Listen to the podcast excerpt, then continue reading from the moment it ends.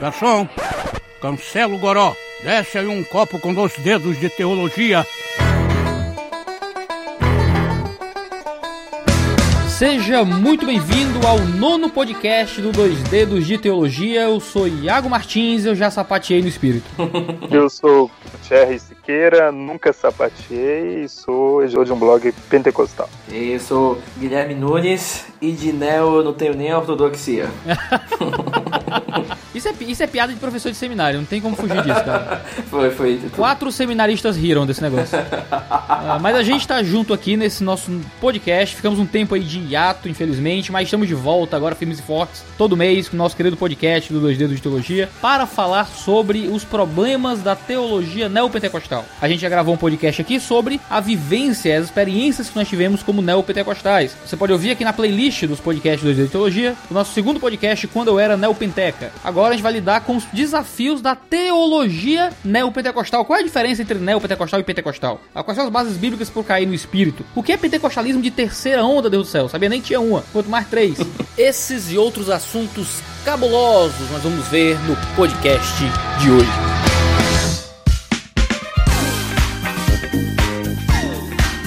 Mas antes de nós entrarmos no nosso assunto, um recado rápido para você que acompanha o nosso podcast. Você sabe que todo o trabalho do 2D de Teologia é um trabalho gratuito que chega até você sem você pagar nenhum centavo por ele. Mas ele só existe porque algumas pessoas colocam a mão no bolso de forma generosa, doam para manutenção dos custos de produção desse canal. Todos os nossos vídeos, os nossos artigos, o nosso podcast só podem existir por causa da generosidade de pessoas que se tornam patrões do 2D de Teologia. Então, se você tiver interesse de ter mais frequência frequência no podcast Dois Dedos e mais vídeos e mais programas variados, não deixe de entrar no link aqui na descrição e se cadastrar para ser um dos nossos patrões. Você pode ganhar alguns brindes dependendo de quanto você doar e você pode fazer parte do nosso grupo de Telegram, essa micro comunidade de apoiadores dos Dois Dedos de Teologia, onde nós alimentamos uma comunhão saudável em torno do nome de Jesus. Então se você gosta do nosso conteúdo, seja em vídeo, seja em podcast, doisdedosdeteologia.com.br barra patrão.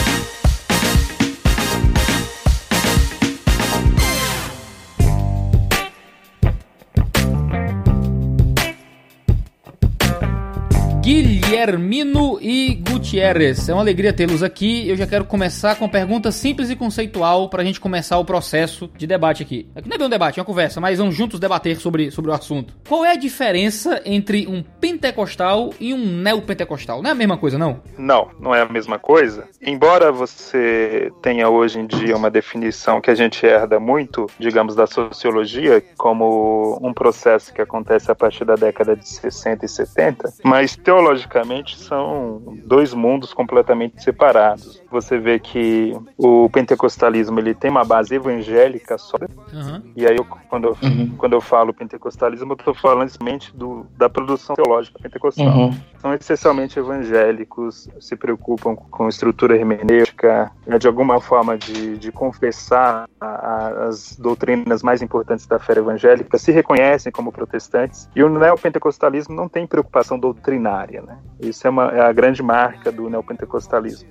Existem vários grupos. Se a gente pensar que na Sara Nossa Terra, a Sara Nossa Terra é muito diferente da Igreja Universal. Uhum. Mas o que une esses grupos é justamente a falta de preocupação doutrinária. Então isso também que eu distingo aí entre o pentecostalismo e o neopentecostalismo. A questão estrutural, de fato, você percebe essa diferença entre os pentecostais e os neo. Ah, essa questão dessa distinção, a gente gente vê muito justamente no meio prático, assim. A gente observa que o neopentecostalismo, ou vamos colocar um, um movimento hipercarismático, ele é caracterizado justamente por isso, pela essa falta de compromisso ah, com a doutrina bíblica e um exaltar da experiência além dos limites hermenêuticos e interpretativos da Bíblia. Se a gente olhar em Atos 2, a gente percebe que a chegada do Espírito ela é um momento para a reflexão teológica. Ela é um momento para Pedro abrir a Bíblia e dizer olha, isso está acontecendo por isso, por aquilo outro. E se a gente for colocar o pentecostalismo, a gente pode colocar isso, uma, um olhar para o Espírito como aquele que age no nosso tempo, mas ao mesmo tempo uma, um compromisso com a interpretação bíblica, assim como Pedro teve. O contrário do neopentecostalismo é um, um, um, sair das fronteiras de tudo isso. É, é olhar para,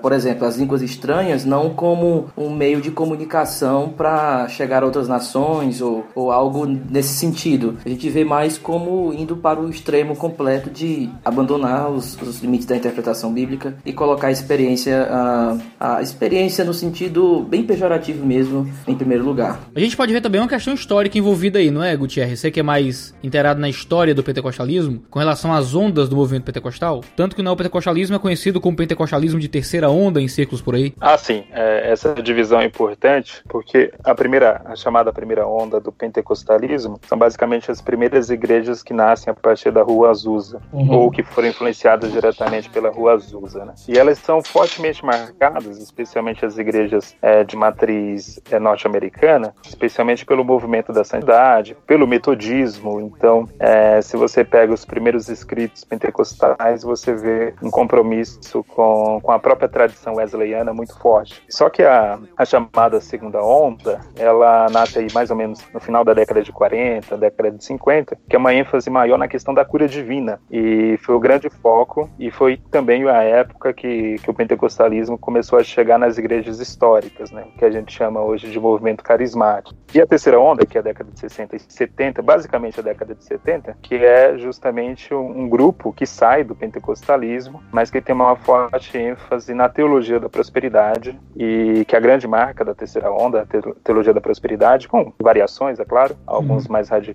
outros menos, mas vai marcar muito a, a questão da pregação material. Né? E é por isso que eu falo que são grupos completamente diferentes, porque se você pegar os escritos dos primeiros pentecostais, a ênfase é muito no céu, é muito na vida espiritual, na vida devocional, no uhum. desapego aos bens materiais. Os chamados movimentos de holiness, né? De, de movimentos de santidade, santificação e tal. Santidade, né? E os próprios pentecostais, depois os primeiros, tinham uma ênfase muito grande é, no desapego, a, a, inclusive a uma postura antimundana muito forte, antipolítica, inclusive, né? E totalmente contrário do que faz depois o movimento da terceira onda, que tem já um apego mais político, que tem também um apego material muito forte, já não se prega céu, batismo no Espírito Santo, nem falar em línguas muitos grupos. A ênfase é mais a questão mesmo é, da prosperidade financeira. É, a grosso modo, a gente pode dividir essas ondas historicamente assim, né? A primeira década do século XX, a primeira onda, a década de 40,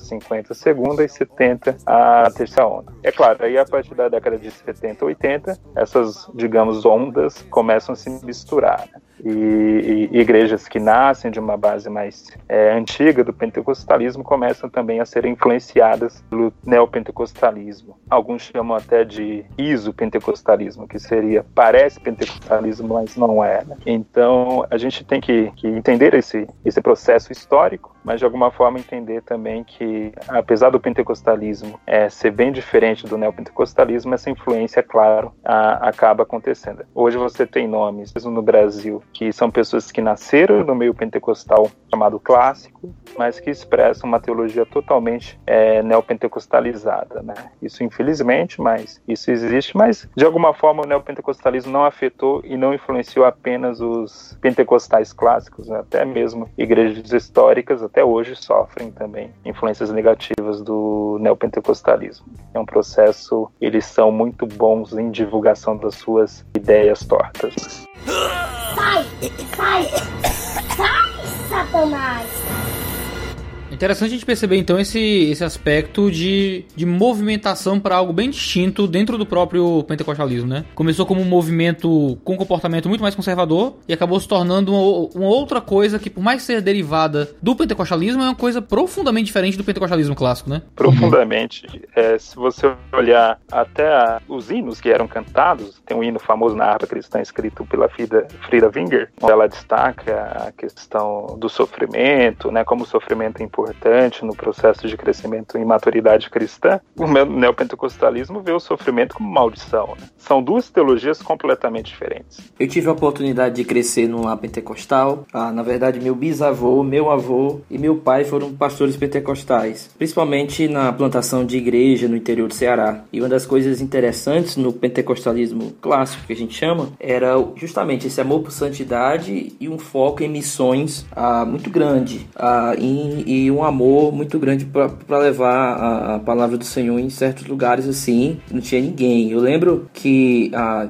as várias congregações do interior do Ceará que a gente ia, a, geralmente não tinha igreja ainda nos locais e era lá onde a gente plantava igrejas da Assembleia de Deus, mais especificamente. E assim, era uma experiência que eu tive quando criança de perceber esse, essa troca de, de, de não vou dizer nem do pentecostalismo, mas de certas igrejas que antes eram consideradas pentecostais clássicos e foram migrando aos poucos para os outros movimentos. Né? E aí começou a, a, essa questão de tipos de ondas. Interessante que essas ondas, que hoje nós vemos elas misturadas aí no movimento carismático, no, no, no neopentecostalismo, elas afetam muito a igreja. Hoje nós temos, por exemplo, um movimento judaizante muito forte, ah, entrando em certas igrejas. Só que é um judaizante misturado com misticismo, aí misturado com batalha espiritual, que mistura com negócio de profecia, enfim. Então hoje é, é, é complicado, até você definir o que eles creem, definir exatamente o que seria uma teologia neopentecostal, né? Se é que existe. Nisso, o neopentecostalismo acaba muito parecido com outros movimentos de praxis, né? Guardadas as devidas proporções com teologias mais liberais, né? Como, por exemplo, a, você pensa na teologia latino-americana, né? Aliás, a missiologia latino-americana, que foi chamada de teologia da missão integral, mas que não se defende como teologia, mas como um movimento de praxis, né? De construção, né? Mais orgânica do saber. E muitas vezes o neopentecostalismo, ele assume isso. Ele não tem um corpus teológico, ele não tem umas definições claras do, do que se acredita, até porque ele se propõe como uma outra coisa, né? Não como um movimento que acredita na possibilidade de um, muitas vezes, de uma sistematização das crenças, mas algo muito mais orgânico através de um revelar do espírito, que muitas vezes vem em contraposição a coisas que estão na palavra de Deus, e tudo bem. Eles herdam, de alguma forma, também é, uma postura anti-intelectual, anti-teologia. A letra mata, mas o espírito vivifica. Estava no princípio também de na cabeça de muitos pentecostais, mas os pentecostais superaram isso, especialmente nos Estados Unidos superaram até cedo, na década de 30 já já estavam formando a sua primeira universidade, mas o neopentecostalismo não, né? Até hoje tem uma postura realmente é, bem antipática à doutrina, à teologia. Tem um livro famoso do Edir Macedo que o nome é A Libertação da Teologia. Né? Nossa, você pega o nível do negócio, né? Deus do céu, eu fiz o sinal da cruz, não deu para ver, não deu para ver, mas eu fiz o sinal da cruz aqui. É um grande tratado anti-intelectual. É engraçado que ele se vende como teólogo com doutorado, não sei onde ele fez, mas ele fala que tem doutorado, fala que a gente não precisa de teologia. Então, essa é uma marca muito presente no neopentecostalismo. É, isso aí é uma questão interessante, que quando sai a doutrina, fica um espaço vazio aí, né? E aí entra justamente esse, essa galera aí que, que falsos profetas, gente mesmo, mestres do mal, como Ed Macedo, essa galera toda aí de enganar a fé. Porque se ninguém pensa, se ninguém interpreta a escritura, então aí ele pode enganar do jeito que for, roubar do jeito que for, ah, e sempre com aquele, aquele aquele sentido de, de ser a autoridade, né? Não toque no ungido do Senhor. Se você falar alguma coisa contra mim, eu vou lhe amaldiçoar e tudo mais. É, esse é um dos assuntos que eu quero poder entrar aqui no podcast com vocês com relação à, à eclesiologia não pentecostal. Como é que eles têm enxergado a igreja, né? Eu tenho percebido que dentro do neopentecostalismo gente, existe uma, um tipo de, de postura eclesiológica de coronelismo eclesiástico, de um autoritarismo espiritual muito sério. Uma vez que você deposita no homem a, a revelação do Espírito Santo direta à igreja, em detrimento daquilo que é revelado na palavra como a fonte de autoridade, acaba que este homem ele é dotado de um poder especial sobre os outros irmãos, né? Então, é muito comum você encontrar casos sérios de abuso espiritual e moral, sem falar de outros abusos que a gente não precisa nem citar aqui, em muitos desses contextos da, de igrejas neopentecostais, né? Pois é. Às vezes se fala assim, ah, o neopentecostalismo é episcopal. É, uhum. é uma injustiça com os episcopais, né? Você deve falar isso. É um tipo, é, é, pior do que um papado, tá ligado?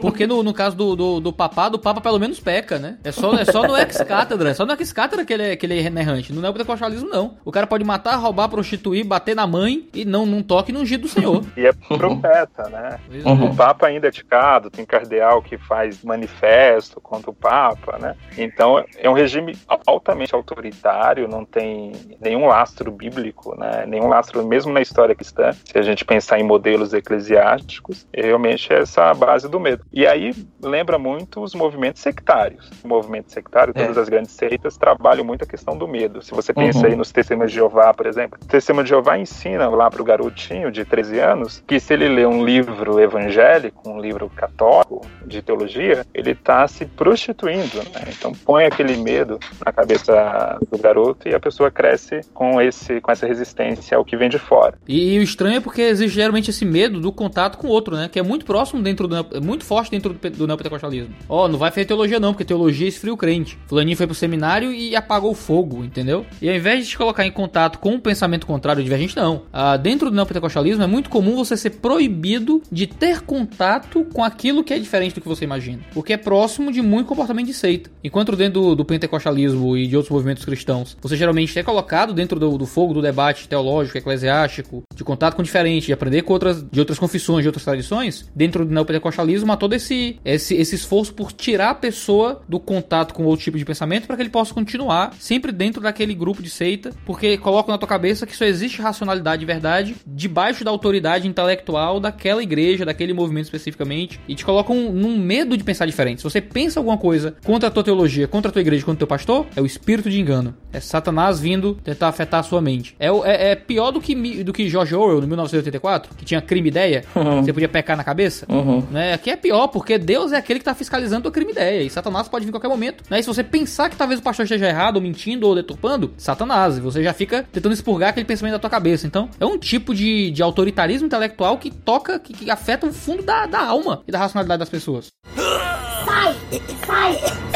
Sai, Satanás! Na minha igreja, hoje eu sou pastor da igreja batista, e a gente recebe muitos irmãos. Frio, frio!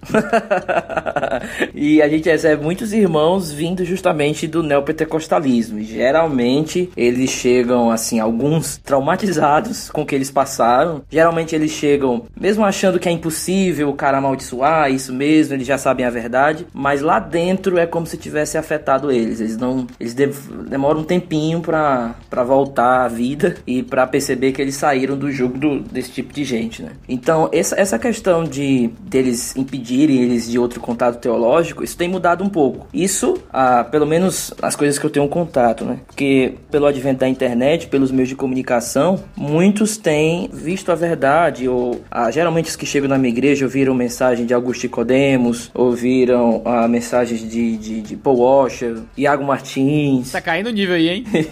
e aí eles chegam justamente justamente porque tiveram esse contato com a internet e com boa teologia, e aí eles perceberam que existia água boa fora daquela aquário de água suja, né? Então eu vejo que esse é um, um grande mover de Deus mesmo nesse nosso tempo sobre isso. Eu tive contato com duas pessoas que saíram, saíram não, ainda estão, na verdade, no igrejas neopentecostais. O que me impressionou é que eram duas pessoas de boa formação acadêmica, né? Uma, inclusive, era professora universitária e outra era psicóloga. Uhum. E conversando com essas duas pessoas, era impressionante a confusão, a uhum. confusão mesmo mental, é, que morriam de medo de questões demoníacas, de influência, de olho gordo, essas coisas. Você vê, poxa, a pessoa tem uma boa formação acadêmica, olha como é cega, né, no ponto de vista religioso, e, e a igreja piora ainda a situação dessas pessoas. E não conheciam nada, exatamente nada de Bíblia, até essa que era professora universitária foi ler um, um versículo, foi procurar um versículo em Salmo e estava procurando Salmo Salmos no Novo Testamento. Às vezes, às vezes gente de, de anos de igreja, né? Não é, no, não é novo convertido, é o cara que tá anos, anos na igreja. Exatamente. Nenhum incentivo ao estudo bíblico. Eu tenho um exemplo de aconselhamento de um, de um irmão muito querido. Ele teve uma,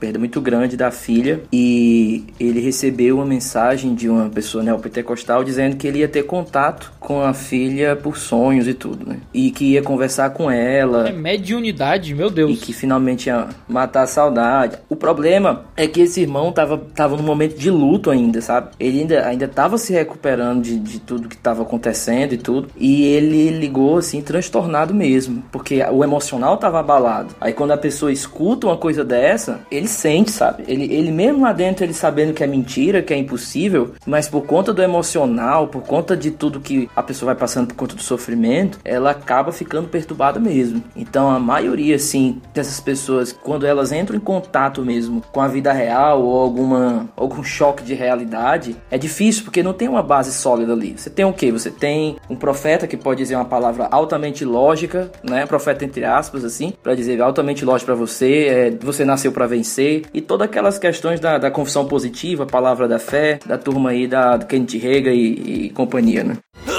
Sai! Sai! Sai, Satanás!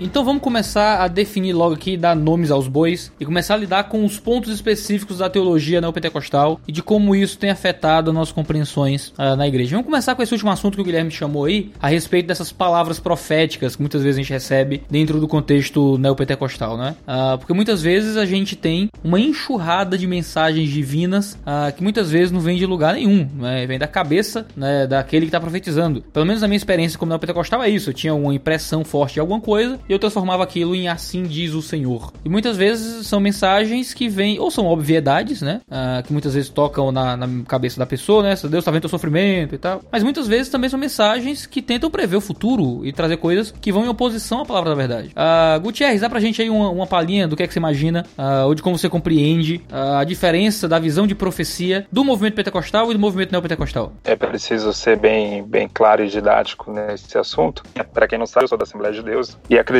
é claro, por isso que eu tô na Assembleia. Sou um pentecostal, não só por, por adesão à igreja, mas também teologicamente falando. É bom deixar claro que a gente trouxe o Gutierrez aqui para deixar claro que o negócio é, é sério, né? Não é, não é crítica com os pentecostais, mas a ideia aqui é falar dos neopentecostais. Quando for contra os pentecostais, a gente não chama o Gutierrez. mas por enquanto a gente tá no inimigo em comum. Eu faço um comentário depois. Ah, eu deleto, eu deleto. Mas a profecia no, no pentecostalismo, ela é sempre entendida como uma palavra que é, de alguma forma, impulsionada pelo Espírito Santo para trazer conforto, exortação, encorajamento a alguém. E dentro do contexto do culto. Se você lê a literatura pentecostal, sempre se enfatiza muito. A, o dom de profecia ele tem que ser usado no culto, com esse propósito específico que Paulo registra em 1 Coríntios 14. E a profecia nunca deve servir para guiar a vida de ninguém, e muito menos para guiar a igreja, que para isso Deus levantou os pastores, né, o corpo ministerial da igreja. Então a profecia, na, na teologia pentecostal, ela é nada mais, nada menos do que uma palavra de encorajamento que é dada de maneira sobrenatural pelo Espírito Santo, porque você vai falar conforme a necessidade que você desconhece daquela pessoa. Né? Então, às vezes, a profecia não tem nada a ver com previsão de futuro, embora possa ter algum elemento é, futurístico aí na profecia, mas ela não é necessariamente é, assim. No neopentecostalismo, a profecia é basicamente um ato de videntismo, né? puro e simples. Na maioria das vezes, e também tenta dirigir a vida das pessoas, tenta determinar com quem deve casar, com quem deve fazer negócio, para onde deve viajar ou não. Pessoas que, antes de tomar uma decisão de uma viagem, vão lá consultar o profeta para saber se devem ou não viajar, né? Namorada, sempre rola. Se pode namorar com a fulaninha. É. Esse tipo de profecia sempre foi condenado. Na... Se você pega a Bíblia de estudo pentecostal, o Donald Stamps, que é o comentarista dessa Bíblia, na nota de Atos 17, ele comenta: profecia não deve guiar a vida de ninguém, nem a igreja, não deve guiar casamento, viagens, negócios. Esse não é o propósito da profecia. Então essa é a grande diferença. E aí tem um jargão muito comum no neopentecostalismo que é profetize para o seu irmão, vire para o seu uhum. irmão e declare uma palavra profética, né? Tudo profético. Isso você não via nas igrejas pentecostais. De vez em quando você vê hoje em dia, justamente pela influência do neopentecostalismo. Mas o pentecostal raiz, digamos assim, ele não levantava no púlpito para falar, irmão, profetiza na vida do seu irmão, tal, tal, tal, fala isso, tal. Por quê? Porque a profecia, como o dom, é uma ação soberana de Deus. Não é algo que eu posso determinar que alguém vá lá e faça, que a igreja como um todo faça. Né? Então essa é a grande diferença na, nas duas visões aí de profecia. Sai! Sai! Sai, Satanás! É interessante que dentro do neopentecostalismo você tem uma deturpação do significado de profecia e uma transformação da profecia não só em mero videntismo, mas também em um outro elemento completamente novo, que é a repetição de palavras positivas, de, de coisas boas sobre a vida do outro, quase um The Secret Gospel, né? Que você olha pro outro, fica profetiza na vida do teu irmão. E o que é isso, profetizar na vida do teu irmão, né? É, é trazer a mensagem do Senhor? Não. É basicamente dizer: você vai vencer, você vai prosperar, Deus vai tirar da tua vida, profetiza a tua bênção, irmão, né? Você tem esses dois elementos, tanto de um exagero de videntismo, que é pegar um dos elementos da profecia exagerar e transformar quase no todo, mas também um elemento de você pegar uma outra coisa que é diferente da profecia e adicioná-la ao que seria o espírito profético, né? Envolve muito o movimento de, de confissão positiva, né? O uso da, do poder das palavras e tudo mais. Ah, eu conheci um, por exemplo, que dizia que você tinha que repetir 70 vezes ou mais, 90, para que aquilo que estava no mundo espiritual ser colocado para o mundo material, né? Então ele dizia o seguinte, lá em Efésios capítulo 1, que diz que Deus nos abençoou com todas as sortes e bênçãos nas regiões celestiais, é, ali envolve carro, ali envolve casa, só que está no mundo celestial. Para você trazer do céu para cá é através da palavra, porque a palavra tem poder. Então aí você tem que decretar e você não tem que pedir. Por quê? Porque Deus já lhe deu. E se você ficar pedindo a Deus, isso seria para esse grupo um sinal de descrença. Porque Deus já te deu as bênçãos espirituais, o que você tem que fazer agora é só declarar, repetir, até que aquilo que é espiritual se torne material. É um negócio doido mesmo. O que é ignorar completamente Efésios capítulo 1, né? né esse texto que fala sobre essas bênçãos espirituais, que estão falando de salvação, de redenção, de predestinação, de eleição, daquilo que a gente recebeu de Deus nos céus, né? E não de, de carro, não de, de saúde, não de essas bênçãos espirituais são a salvação, é aquilo que a gente encontrou em Cristo Jesus. Está escrito textualmente em Efésios 1. E as pessoas colocam outras coisas lá que não estão no texto. É, a diferença, você percebe até pro, pro tipo de profecia bíblica, é que o profeta ele era um meio de Deus, era, era um canal. No neopentecostalismo, o profeta ele ganha um status, a meu ver, bem diferente. Ele não se torna apenas um canal de Deus para alguma mensagem. Ele se torna alguém praticamente com o poder de Deus para gerar coisas, para formar coisas. Então, se o cara é um profeta, significa que ele tem poder para declarar e aquilo vai acontecer na sua vida, tudo mais. Não só o futuro, ele pode mover o futuro, ah, como nós vemos aí nessas chamadas casas de orações, né? Então, pessoas quando estão desesperadas com alguma coisa da vida, elas correm para essas pessoas, não é tanto para ouvir uma mensagem de Deus, é mais para ver alguém com um certo nível de autoridade entre aspas, que possa, sei lá, mudar a situação dela ou mudar o futuro ou alguma coisa desse tipo. E muitas vezes esse tipo, de, esse tipo de profecias são nada mais do que repetições de obviedades que não vão mudar em nada a vida da, da pessoa. Ela só tá carente de alguma coisa que soe divino, né? É muito próximo daquilo que você encontra em, em religiões afro, né? No Brasil, que sempre vai ter alguém ali que vai vir com uma força mística sobre você, vai dar um passe e trazer uma mensagem direta do Senhor e coisas assim. Isso é um tipo de, de misticismo que infelizmente tem tomado conta da, até mesmo de igrejas pentecostais e algumas igrejas também tradicionais que estão caminhando por esse caminho de, de neopentecostalismo né? Mas acaba que, que essa função estranha da profecia tem sido muito influenciada pela ideia da confissão positiva, que talvez seja uma das grandes marcas do movimento neopentecostal, né? A ideia de você declarar e tomar posse, como dizia Kenneth Hagin. A ideia de você. que é, que é o grande pai do neopentecostalismo, né? O Kenneth Hagin, que o, muita gente não, não, não conhece, não sabe de onde vem essas coisas. Eu li muito Kenneth Hagin na minha vida. Nossa, eu li tanto o nome de Jesus, eu li tantas coisas desse homem. Pensamento certo e errado. Eu cito Kenneth Hagin positivamente no meu livro, em uma parte, pra você ver. Como, como eu tô contaminado, como o neopentecostalismo pega todo mundo. Ainda não foi totalmente desinfetado. Mas dentro da, da, das comunidades neopentecostais existe muito forte essa ideia de declarar a bênção, de determinar a bênção, de usar palavras positivas para mover o mundo espiritual de verdade, né? Onde é que será que vem essa, essa, essa coisa, cara? Aquela distinção deles, né? De palavra rema, revelada. Sim, e a palavra logos. Você que é o cara do grego, Guilherme, é, esse negócio de rema e logos faz sentido? Não, na verdade, isso é estranho para João, porque no Evangelho de João, no grego, nós vemos que João é um cara, vamos dizer assim, bem estiloso, no sentido de que ele gosta de usar palavras diferentes em certos momentos. É claro que ele tem um significado pro que ele quer fazer. Ah, bom, imaginei João usando calças caque e moicano. Não, é o estilo de grego dele. Você pode observar que ele usa palavra para amor, ele usa as várias palavras que o grego tem. E algumas pessoas querem fazer significados distintos para isso, mas às vezes para João é só um estilo dele mesmo, é só uma, uma moda dele de escrever. Então essa distinção aí no Evangelho de João, ela não sobra, é, linguisticamente falando. Né? E tem que lembrar também que a origem da ideia da palavra da fé, que nada mais é do que uma fé na fé, que isso é Sim. engraçado, né? Caraca, isso é uma coisa muito louca. Você tem que ter fé que tem fé para poder receber aquilo. Então se você não tá em fé, você não recebe. Então tenha fé que a sua fé vai trazer aquela bênção. Então a sua fé não é confiança naquilo que Deus pode te dar, é fé no poder da fé em te dar alguma coisa. Uhum. É um poder mágico. Sim. E isso tem origem na ciência cristã, que, que é uma seita que se desenvolveu especialmente no século XIX. Então, o Kenneth Reagan, de alguma forma, o pai espiritual dele, o Keino, era uma pessoa que foi ligada à ciência cristã, né? foi influenciado pela ciência cristã. Então, é, e a ciência cristã, para quem não, não sabe, ele é uma seita que prega que não existe dor, que não existe sofrimento, que tudo passa de ilusões. É, você pode negar o tempo todo que você está sofrendo, que você está sentindo alguma dor, que não passa de uma ilusão. Tem até uma história famosa que um cara foi visitar um ali uma, uma igreja, digamos assim, um grupo ali da ciência cristã. Seu pai está doente. Aí eles falaram: não, seu pai não está doente. Seu pai pensa que está doente. Ele acha que está doente, mas tudo não passa de coisa da cabeça dele. E aí dias depois esse jovem volta, né? No grupo da ciência cristã. E aí o cara pergunta para ele: "E o seu pai como que está?" Ele: "Ah, meu pai pensa que tá morto. Ele tá achando que tá morto, né?" Meu Deus do céu. Gente, Eu estou ficando é com medo. meu Deus do céu. Então você vê o nível de, de doença, é, digamos, de espiritual e mental desse grupo que acabou influenciando a confissão positiva, o movimento da fé, e foi muito divulgado no Brasil, especialmente pelo missionário R.R. Soares, o grande divulgador do Reagan no Brasil.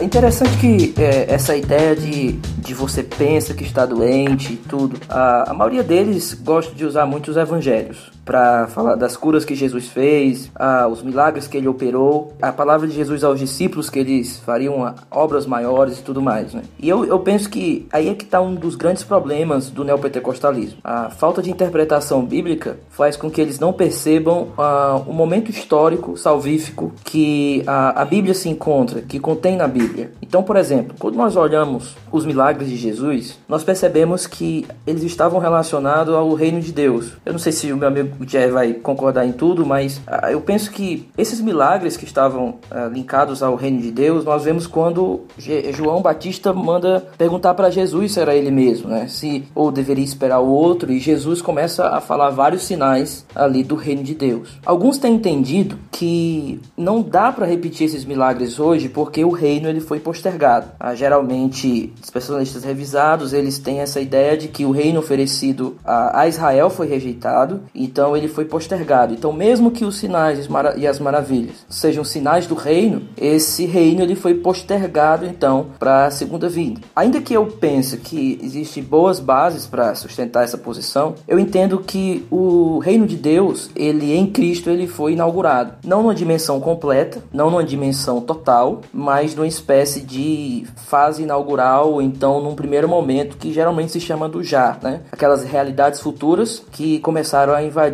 a, a, a realidade presente. Então eu entendo que essa realidade presente que nós vivemos, ela sim pode incluir certas realidades do reino. E uma das realidades do reino, ou algo que, que alguém pode dizer é, bem, a cura. Já que você está dizendo que era o sinal do reino e o reino foi inaugurado nós vivemos hoje essa primeira fase, então hoje nós devemos fazer aqueles milagres. É essa equação que eu acho problemática. Eu não entendo que a Bíblia faz uma equação tão clara assim de que aquilo que aconteceu com Jesus, aquilo que aconteceu com os apóstolos, necessariamente vai acontecer ah, da mesma forma aqui, porque eu penso que isso, é, de novo, é um problema de relacionar como ah, os versos bíblicos, como a interpretação bíblica pode ser aplicada para nós hoje. Então a pergunta que eu, eu faço é: será que aqueles sinais do reino eles são de fato necessários e essenciais ao reino no sentido de nós para hoje? Então o meu ponto é que hoje o reino de Deus que age em e através da igreja, ele torna as curas possíveis, mas não necessárias ou essenciais. Por quê? Por conta de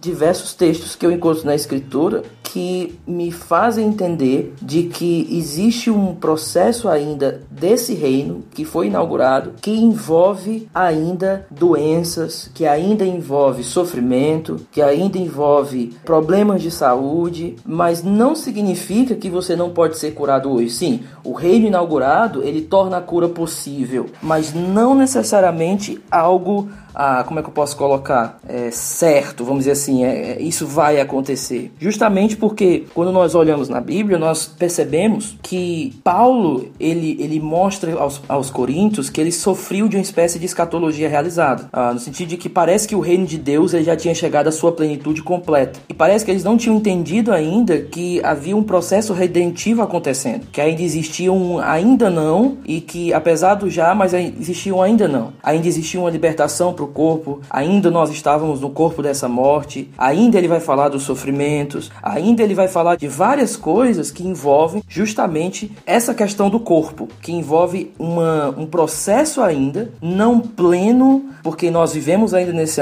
nesse ainda não, mas que aponta para uma realidade futura final, no caso de Apocalipse, né? Que diz justamente: e não haverá mais dor, e não haverá mais pranto. Então eu entendo que uma das, uma das questões, não sei se eu me fiz entender bem, mas eu entendo que o problema é quando eu olho a realidade do reino hoje e esqueço o resto do escopo bíblico de entender aonde eu estou dentro dessa história da salvação. De que será que nós estamos no momento onde nós vamos estar plenamente saudáveis no nosso corpo ou esse momento de plena a saúde, ele é algo reservado para esse ainda não. E no momento que nós vivemos, sim, as curas são possíveis, mas elas não necessariamente devem acontecer ou, ou podem acontecer.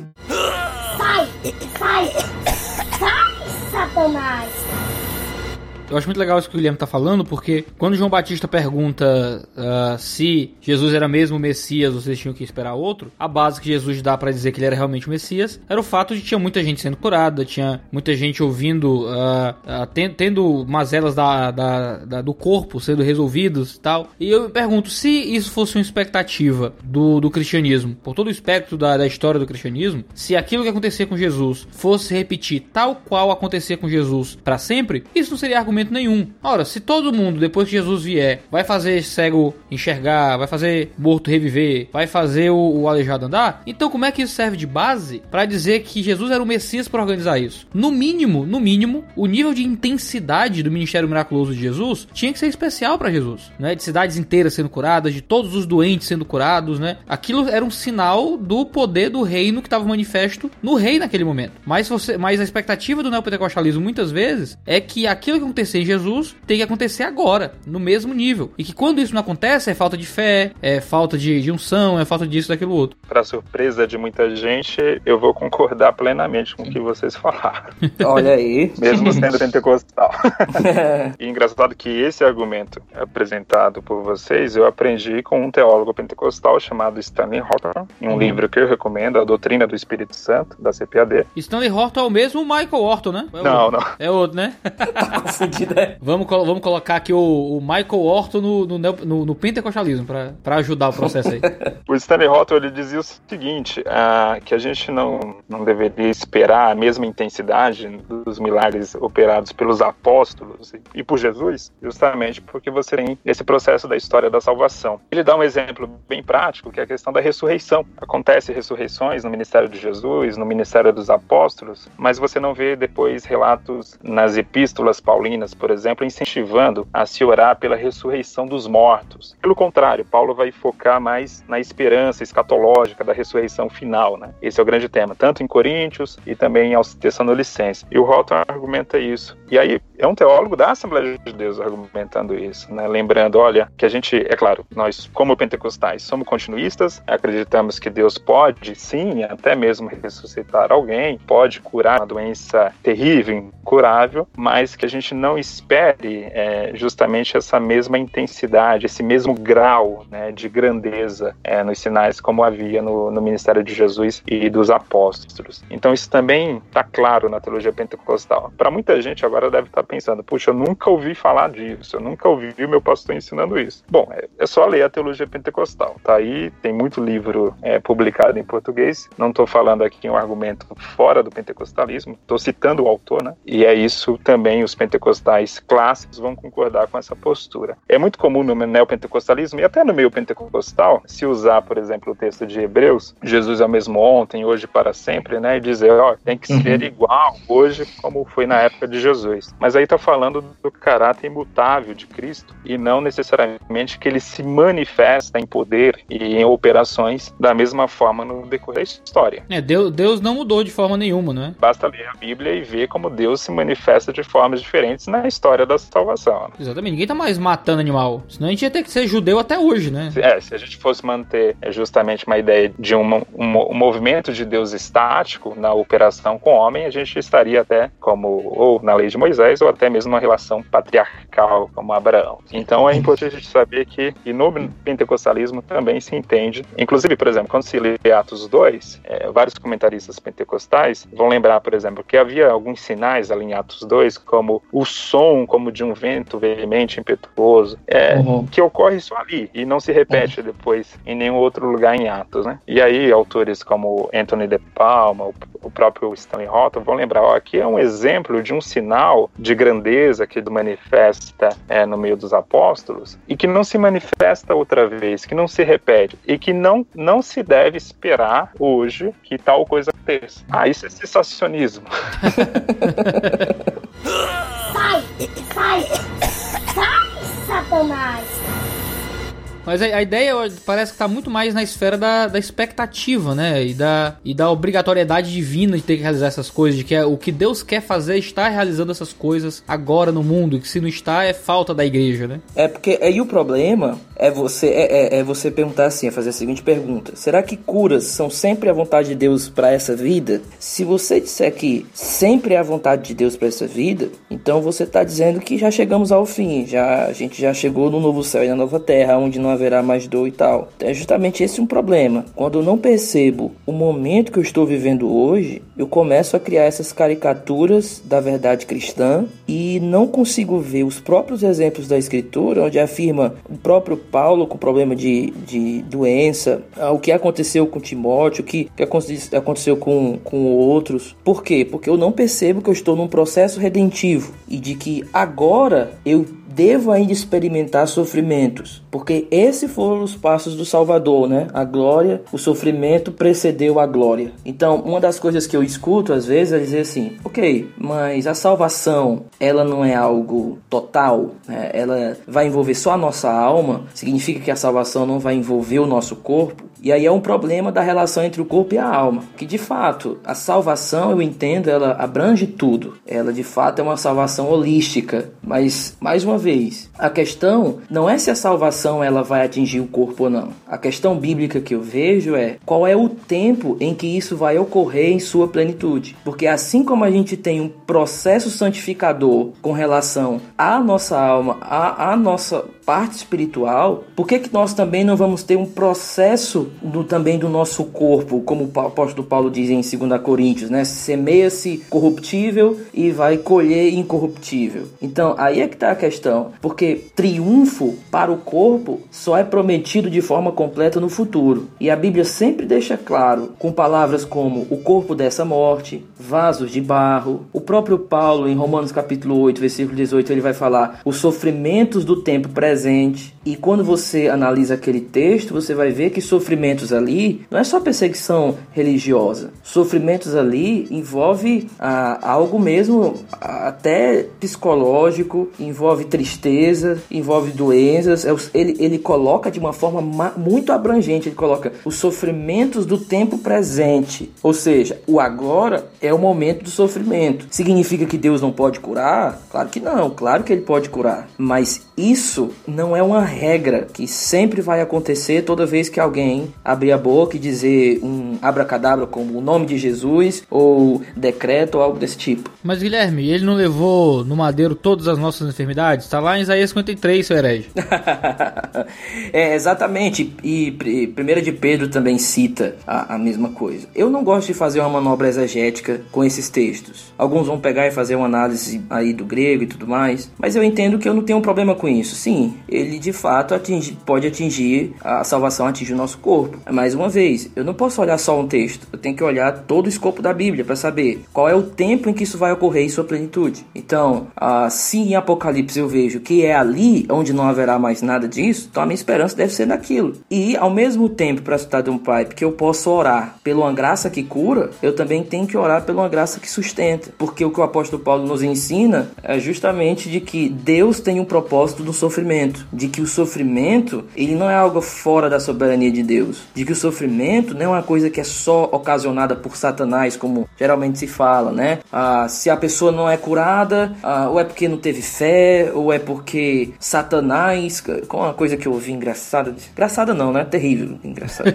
é, é, falou tipo, Satanás está comendo a sua fé. Fala-me Deus. Desse jeito, ah, você tá ficando sem fé porque ele tá comendo e a sua incredulidade é como se fosse botando comida na mesa dele, enfim. Não, a Bíblia é clara. Deus age por meio de todas as coisas e isso envolve o sofrimento. E o diabo pode sim ser usado, mas na coleira de Deus, né? Um texto que eu gosto muito, cara, é terceira João. João escreve para Gaio e diz: Olha, que sua saúde vá bem como vai a sua alma, né? E aquela velha é, é, EBI, estudo bíblico indutivo básico de escola dominical, né? Se o autor tá desejando que a saúde do outro vá bem, o que é que isso representa dentro da relação entre o autor e aquele que tá recebendo a carta? Provavelmente ele que recebe a carta tava com a saúde ruim. Se eu mando uma carta para alguém, um recado, dizendo, ei, cara, como é que tá? Que tua saúde fique bem e tal, eu tô deixando claro que a pessoa com quem eu tô conversando é alguém que não está com a saúde boa. Mas o, que João diz é que a alma dele vai bem. Então ele, e, e o desejo de João é que haja uma correspondência entre a saúde física dele e a alma dele. Uma correspondência que não há. Ou seja, não é um homem que está perecendo fisicamente por falta de fé. É um homem que tem uma alma que vai bem, mas ainda assim está com a saúde que não está correspondendo ao bem dessa alma. Muitos vão dizer que a, a doença é sempre por falta de fé, é o problema na alma. Você está doente porque tem um problema aí com Deus, não deu trízimo pro profeta certo, né? E terceiro João vai dizer outra coisa completamente diferente. É, é porque uh, geralmente usam aquele texto de Tiago capítulo 5, né? A oração da fé salvará o enfermo e, e enfim. A, ali e unge com óleo e tudo mais, né? Ah, interessante que quando a gente se fala, fala de oração da fé, geralmente para eles é aquela oração do decreto. É oração poderosa. É, é a oração que você diz, vai acontecer. Quanto mais você babar, quanto mais você gritar e fizer barulho, é essa é, é, a fé da oração. Se a oração for tranquila, calma, moderada, não. Essa oração foi sem fé. É, é como o Gutiérrez falou no início, é a fé na fé, né? Porque esse sentido de que se você ora, a oração da fé em si é a oração da dependência. Não é a oração de quem crê na causalidade, é a oração de quem crê na vontade e nas intenções de Deus. Por isso que é a oração da fé, porque você está orando e pressupõe que você está orando a alguém e você está orando a alguém e confia que esse alguém ele pode te curar. Ou seja, você entrega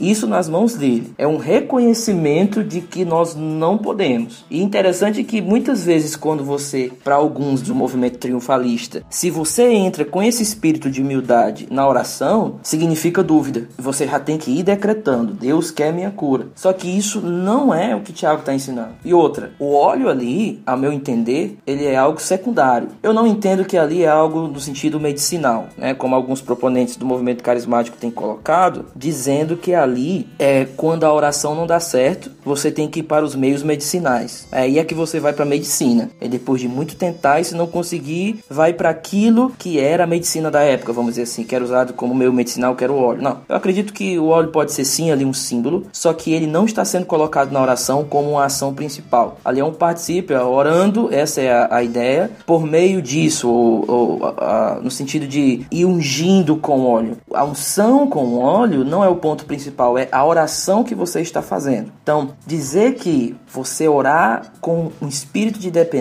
dúvida, é justamente fugir de qualquer sentido do que é realmente a oração. Sai! Sai! Sai, Satanás!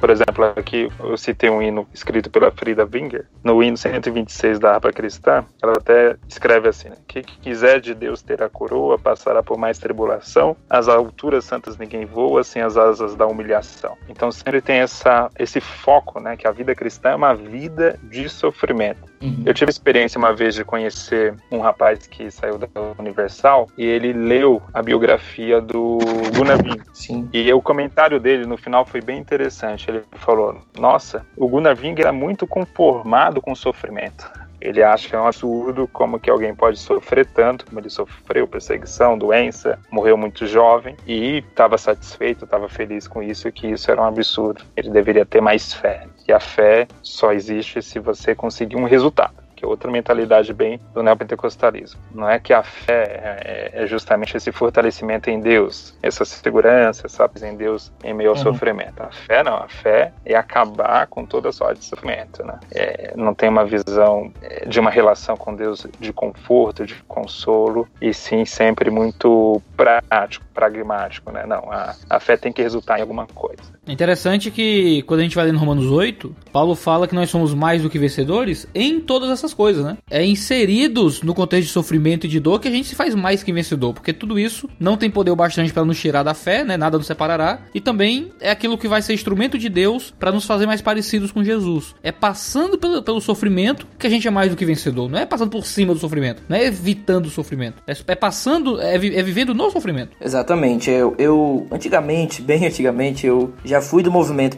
neopentecostal. Meu pentecostalismo ele andou para um lugar bem carismático. É, eu cheguei a fazer cursos de teologia com eles e eu li também, eu consumi todas essas coisas, todas essas drogas. Eu, eu li o nome de Jesus também, ah, então não tem problema. É nóis. Eu, eu acho que eu ainda tenho aqui em casa, cara. Se eu procurar, eu acho. É, é, é um livro que ele é herege, não tem outra palavra não. Esse livro aí ele tem. Meu Deus do céu. Ah, e, e eu lembro que a minha avó, ela pegou um câncer na cabeça assim, muito forte. E eu lembro que ela foi passar os últimos dias dela com, com a gente lá, com a minha família. Não era casada ainda, morava com minha mãe. Eu lembro que eu tinha escutado uma aula deles, onde eles diziam que, que não tinha doença que Deus não pudesse curar. Aliás, que Deus não quisesse curar através da oração da fé, que era justamente essa oração do decreto. E eu lembro que teve um dia que eu cheguei em casa e a minha avó, ela, ela gostava muito que eu orasse com ela, gostava muito que eu lesse a Bíblia com ela, né? Ela era de uma pentecostal bem clássica, ela não, não, não, não tinha se envolvido com essas coisas. E aí eu lembro que eu comecei a orar por ela. Só que, não vou dizer que era uma oração, era um, um, essa ideia de decreto, essa ideia de que vai acontecer e tal. Vai acontecer, tem que acontecer.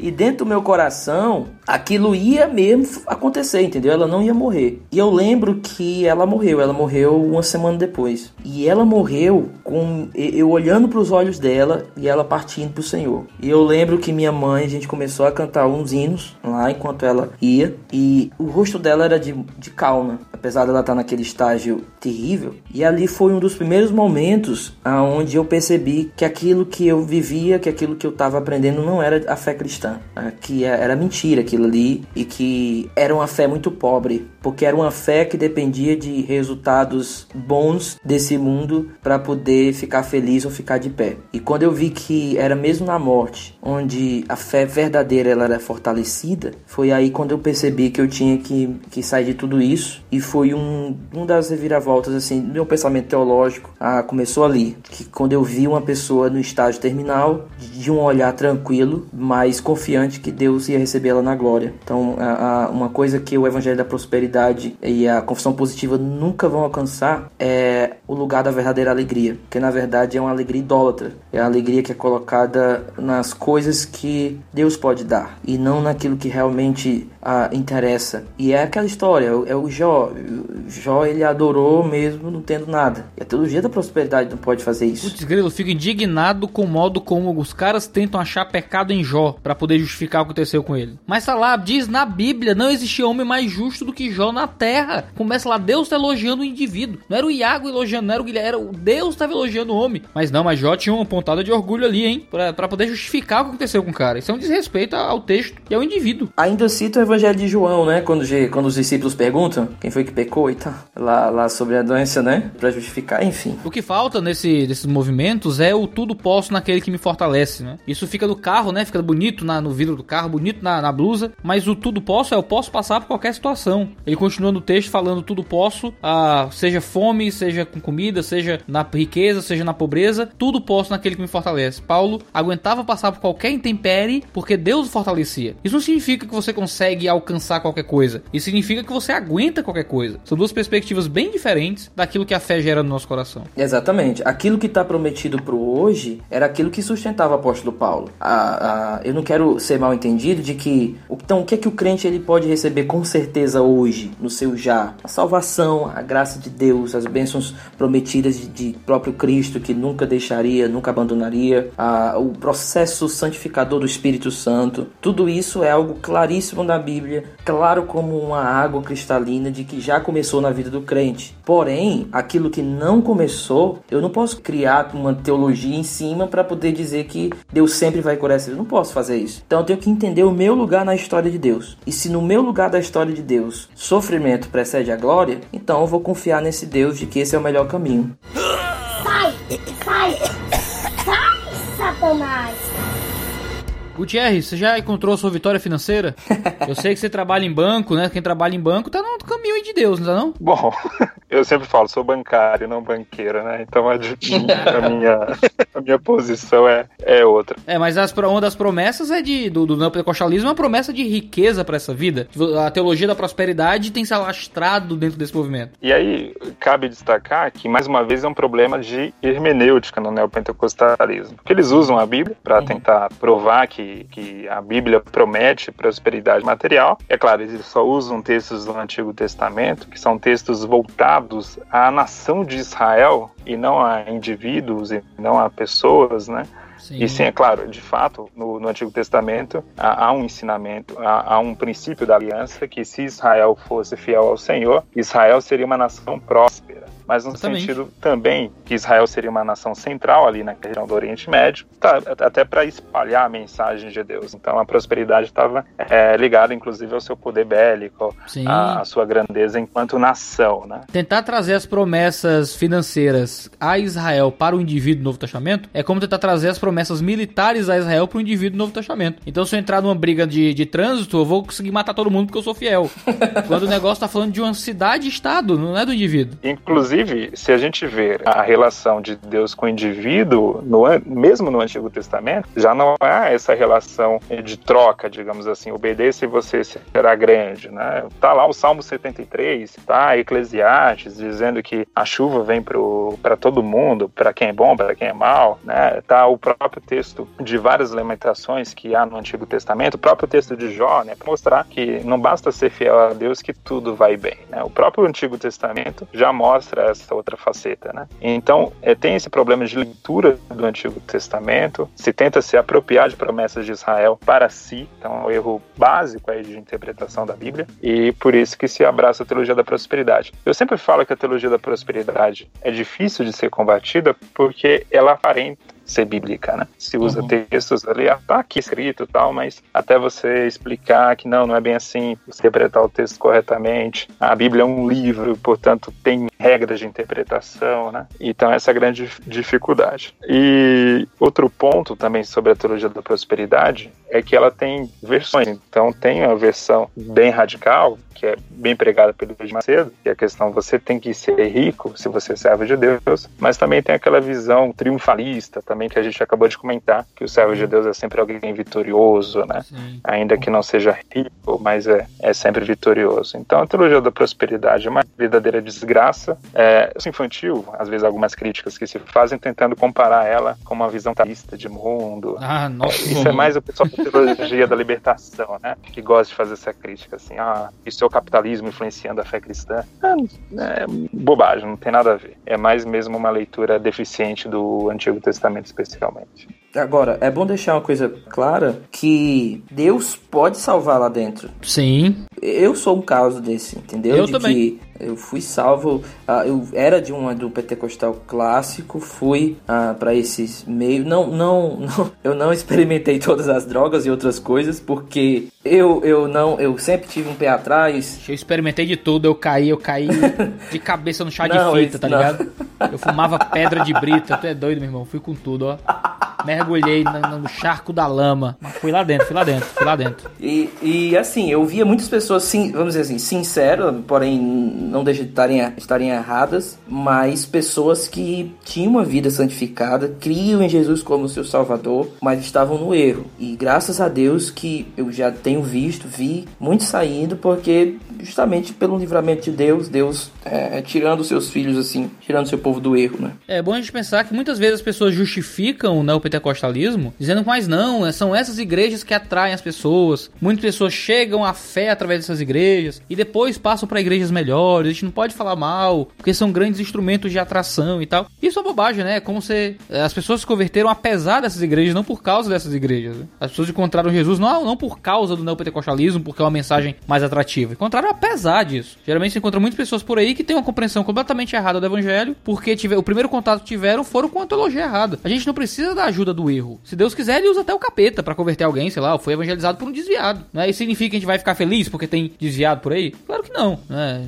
Essas igrejas precisam ser criticadas pelo que elas significam e representam, ainda que, apesar de seus erros, pessoas estão chegando à fé através dessas comunidades. Tem que tomar cuidado também com esse tipo de justificativa, porque é, a gente tem que, que entender que a fé cristã é uma fé que tem base histórica doutrinária. Sim. Então não posso jogar fora toda essa história do cristianismo e dizer, ah, não, essa igreja está traindo muita gente, por isso que é legal, vamos deixar, vamos apoiar. Não, não. A gente tem uma história por trás que a gente não pode desprezar. Quais são as bases da nossa fé? Quais são as bases daquilo que os grandes homens de Deus, as grandes pessoas na história pregaram? E aí, não. Agora surge um, um fanático, um lunático aí pregando coisas estranhas, mas ele está atraindo gente que de vez em quando vai para para igrejas mais maduras e aí a gente vai apoiar. Se fosse assim, se a gente pensar assim radicalmente, a gente vai apoiar até um Jim Jones da vida, porque teve gente que saiu depois foi, né, e abraçou a fé cristã autêntica, né? Uhum. E, e, o Jim Jones, o que faltou também no início, né? É, faltou esse senso crítico até de pessoas que eram de fora. Para quem não sabe, Jim Jones foi um maluco que fez com que mais de 600 pessoas se matassem, né, por base da pregação dele aqui na, aqui na América do Sul. Era um americano que trouxe um grupo, não sei se foi na Guiana ou Suriname, um país aí ao norte da América do Sul. E o Jim Jones, é, quando recebeu a visita de dois deputados americanos, eles ficaram impressionados, disseram, não, essas pessoas são felizes, né? Porque fizeram todo um movimento bonito, né? Pessoas cantando, pessoas alegres. E aí esses deputados ficaram impressionados. Nossa, que coisa legal, que bacana, essas pessoas estão bem aqui. Então por que, que a gente vai é, ser contra, né? E um desses deputados foi morto lá no acampamento, depois que houve uma revolta, depois que pessoas começaram a reclamar de todo o maltratamento que recebeu ali na, na seita, né? Rapaz. Então, é bem, Nossa. é bem interessante ver lá o deputado dizendo alegre, né? Que trabalho bonito, que trabalho interessante. E horas depois, né, ele é morto. É, hum. pelo grupo dele, né, pelo grupo do Jim Jones. Então, não dá para ficar se iludindo, né, com a aparência de, de boniteza. Tem que tomar muito cuidado.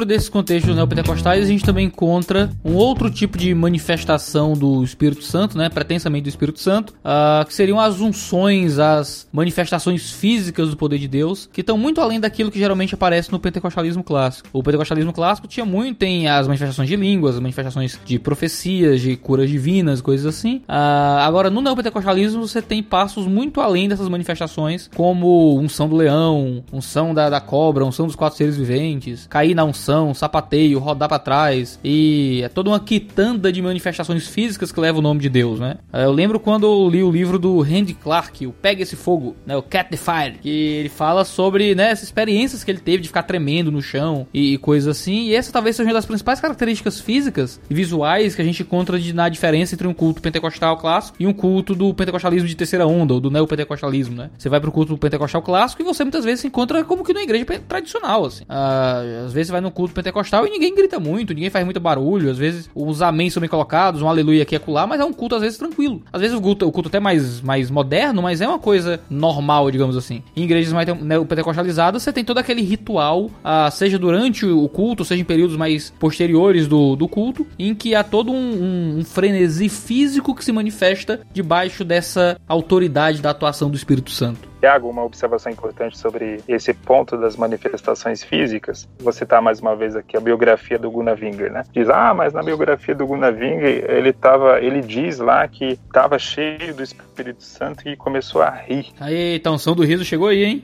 mas tem uma diferença fundamental. Ele estava contando que foi algo, ó, em certo momento eu estava orando, estava ali no momento de oração, sentindo a presença de Deus, que eu comecei a rir. Mas não foi é, uma forma de incentivar isso se proliferar que fosse um movimento, ao ponto que no mesma, na mesma biografia, o Gunnar Wenger menciona que vai a Santa Catarina e lá tem um movimento que pessoas estão fazendo o que a gente chama hoje de reteté, todo esse movimento estranho, e ele chama esse movimento de baixo espiritismo. Ô, louco! É, é uma crítica fortíssima do fundador da Assembleia de Deus, ele chama isso aí é baixo espiritismo. Por quê? Porque ele vê ali uma manifestação que não é genuína, no sentido de ser uma manifestação que vem espontaneamente, né, de uma oração, mas sim que é um movimento estruturado para você criar movimentos que não tem nenhuma base bíblica, né? Então ele vai lá e chama de baixo espiritismo. Para quem não sabe, baixo espiritismo é a mesma coisa de chamar de macumba, né? digamos assim. É um jeito mais elegante de chamar alguma coisa de macumba. Rapaz. Então tem essa diferença no pentecostalismo, importante. É, é claro, é, no pentecostalismo eu mesmo já passei por uma experiência uma vez numa oração de ficar ficar com as mãos levantadas enquanto orava e a minha mão não cansava. Era incrível. Eu passei talvez uns 15 minutos com a mão. Todo mundo sabe, se você ficar com a mão levantada pouquíssimo tempo, a sua mão começa a cansar, começa a ficar pesada. Né? E eu estava num momento de oração, um momento muito leve, muito gostoso de oração, e a minha mão ficou assim por 15 minutos. É, isso depois nunca mais se repetiu. Nunca mais. Foi uma única vez numa oração que eu estava fazendo na igreja. E agora, se eu saísse por aí dizendo: Olha, eu tenho a unção da mão levantada, né? Receba a unção da mão levantada. Rapaz, pensa numa unção sem futuro. Qual seria o propósito disso? Porém, naquele momento, né, foi importante para mim é, essa experiência porque, é, de alguma forma, é, me fortaleceu naquele momento, me deixou, como dizer, mais é, impressionado com a grandeza de Deus, né? Porque eu vi, nossa, Deus está fazendo aqui com que eu não me canse, né? Então, naquele momento me deixou bastante alegre. Mas eu não fui lá depois buscar, não, sim, eu quero isso de novo, não, eu quero, não, isso daqui foi tão bom que eu quero que o irmão do lado sinta também. Aí seria querer universalizar o que é uma experiência, né? O que é algo bem bem restrito, a, como houve sempre na história, é, mesmo no movimento reformado, o próprio Edwards teve experiências, a mais a mulher dele, né, bem peculiares, e mas você não vê é, essas pessoas incentivando, dizendo, não, todo mundo tem que sentir essa experiência, todo mundo tem que ter essa mesma experiência, né? No pentecostalismo clássico, eu posso até ter uma experiência, eventualmente aí diferente, eu não posso impor isso como algo que deve ser universalizado, né? Essa é, é a grande diferença. A grande loucura é que no contexto neopentecostal não é questão de você, como eu diria, padronizar uma experiência recebida, mas é padronizar uma oferta de experiência. Eu sou o cara que tem a unção da derrubada, a unção do não sei o que. Vou. Então vou ter lá o Benny Hinn, chama o povo na frente e vai derrubar todo mundo. Sai! Sai! Sai, Satanás! Eu fiz uma coisa uma vez, uma vez essas loucuras que acontecem por aí, eu fui chamado por um seminário de uma igreja neopentecostal para dar aula de doutrina do Espírito Santo. Não me pergunte por quê, certo? Aí eu tinha, eu tinha três tardes para dar essa aula. Eu pensei, o que é que eu vou fazer, meu Deus? Se eu chegar logo chutando o pau da barraca na primeira aula, eles me mandam embora. Aí eu pensei, primeira aula, pessoa do Espírito Santo. Show. Trindade, pô, Espírito Santo é Deus, show de bola. Terceira aula, a obra do Espírito Santo, salvação, redenção, pô, João 16, maravilha, né? Terceira aula, o poder do Espírito Santo. Já era a última mesmo, não ia me mandar embora mais, era o fim do negócio. Eu chamei um cara na frente da sala e derrubei o cara na unção. Falha, meu Deus do céu. E mostrei que é muito fácil fazer isso. Sem poder, eu derrubei o cara no chão e disse, olha, poder do Espírito Santo nenhum. Tu já fazia Muay Thai, não? Não, já, ainda não, ainda não. Foi, foi tranquilo. cara, é muito fácil você mover as pessoas por esse tipo de manifestação. Quando eu era neopentecostal, eu não queria acreditar nesse tipo de declaração, achava um absurdo. Mas, cara, é muito fácil você dentro daquele frenesi de todas aquelas pessoas ali em volta, já naquela expectativa, já sabendo que aquilo acontece e esperando um gatilho para que as pessoas caiam na unção, é muito fácil. Eu vou acreditar no dia que o cara estiver parado, parado, ele não vai se mexer e todo mundo vai cair na unção ao mesmo tempo. Aí eu posso começar a acreditar de algum, de algum nível. Enquanto o cara tem que fazer um show, um rei, um ho, um ha, um movimento com um casaco pra galera cair, aí é muito fácil você dar esse tipo de gatilho para as pessoas que já estão num frenesi emocional e psicológico para receber esse tipo de manifestação. Isso aí é um problema nesse sentido de experiência, por quê? Porque, ó, é, só para deixar claro, eu não sou pentecostal, né, pode parecer que eu concordando em tudo que, que o Gutierrez está falando, mas se você pegar Atos 2, por exemplo, lá eles estavam esperando alguma coisa acontecer, eles não estavam produzindo alguma coisa ali. Então não, não, não havia um, um Eles não estavam num pátio uh, produzindo a unção do leão, vestindo a, a bota de, de, de, couro de cobra, não. O que eles estavam ali era esperando pela uma ordem dada. Tô sentindo alfinetadas. É, pela palavra, né? E o N.T. Wright, ele tem uma frase interessante, eu vou parafrasear, ele diz mais ou menos assim, uh, que ter o espírito não significa ir para uma montanha russa, mas levar a vitória da cruz ao mundo. Ô, oh, glória. E às vezes a, as pessoas pensam que o Espírito Santo dado, ele é para levar aquele frenesi da montanha russa e vai ser. Não. Atos é bem claro e, e isso está na história do cristianismo. O Espírito Santo nos capacita a levar a vitória de, da cruz ao mundo, a dizer aonde a revolução começou, a mostrar que de fato tem uma igreja militante na terra e não para essas coisas. Né? Então, assim, essa é uma, uma, uma grande diferença. Uma coisa é você é, receber alguma coisa de Deus, como no, pentecostalismo clássico ali, que não havia um apelo a essas coisas. Uma outra coisa é você fazer um culto específico para essas coisas, entendeu? Por exemplo, teve um, um tempo que vi uns coreanos pra banda aqui, eu não sei se nem estão aqui, e eles fizeram essas unções. O culto era justamente para levar as pessoas para frente. Eles falavam algumas palavras lá, passavam uns vídeos de gente sendo curada no, no, no data show da igreja, e depois começava o cai-cai. Bota a mão e cai, cai. E o culto terminava, não tinha tinha palavra, não tinha nada. Ou seja, a, é a montanha russa. Eles querem a montanha russa, quer mais o um movimento, querem se arrepiar, querem sentir aquela adrenalina, mas a, a, a, falta o essencial. Na verdade, falta o verdadeiro, né? Que é justamente o ímpeto de, de santificação e, e, e, ser discípulo de fato. E é uma verborragia meio triste, né? Ah, mas quando o espiritual toca no material, algum efeito tem que ser gerado na carne do indivíduo. Então, é um negócio como se o Espírito Santo só tocasse na pessoa gerando algo. Cara, eu não sei quantas vezes eu caí para trás e eu não venci meus pecados, entendeu? Quantas vezes eu caí para trás e recebi. Eu recebi a oração na cabeça do ex-bruxo tio Chico em pessoa. Eita! E não mudou nada na minha vida. Iago, tu é comeditivo. É porque tu não conta as tuas histórias, você esconde. Graças a vocês contando essas experiências, eu, e eu não experimentei isso, né? Tô na Assembleia de 2001. Tem um tempo atrás, uma, uma jornalista alemã entrou em contato comigo, devido ao blog. Ela queria uhum. muito falar comigo sobre exorcismo, né? Uhum. Ela, ah, eu vi que você é de uma igreja pentecostal tal, e eu queria fazer uma reportagem sobre exorcismo. Aí eu queria muito visitar a sua igreja, né? Aí lá, ela perguntou, lá acontece sempre? Eu disse, ó, oh, nenhum. ela ficou tão decepcionada e depois ela voltou o contato, né? Eu vi, me, me mandaram no WhatsApp uma foto de um curso de exorcismo, aula, aula teórica e prática. Aí a galera ficou perguntando como é que pode, Você, eles dão, eles dão o demônio ou você tem que levar o seu? Como é que é?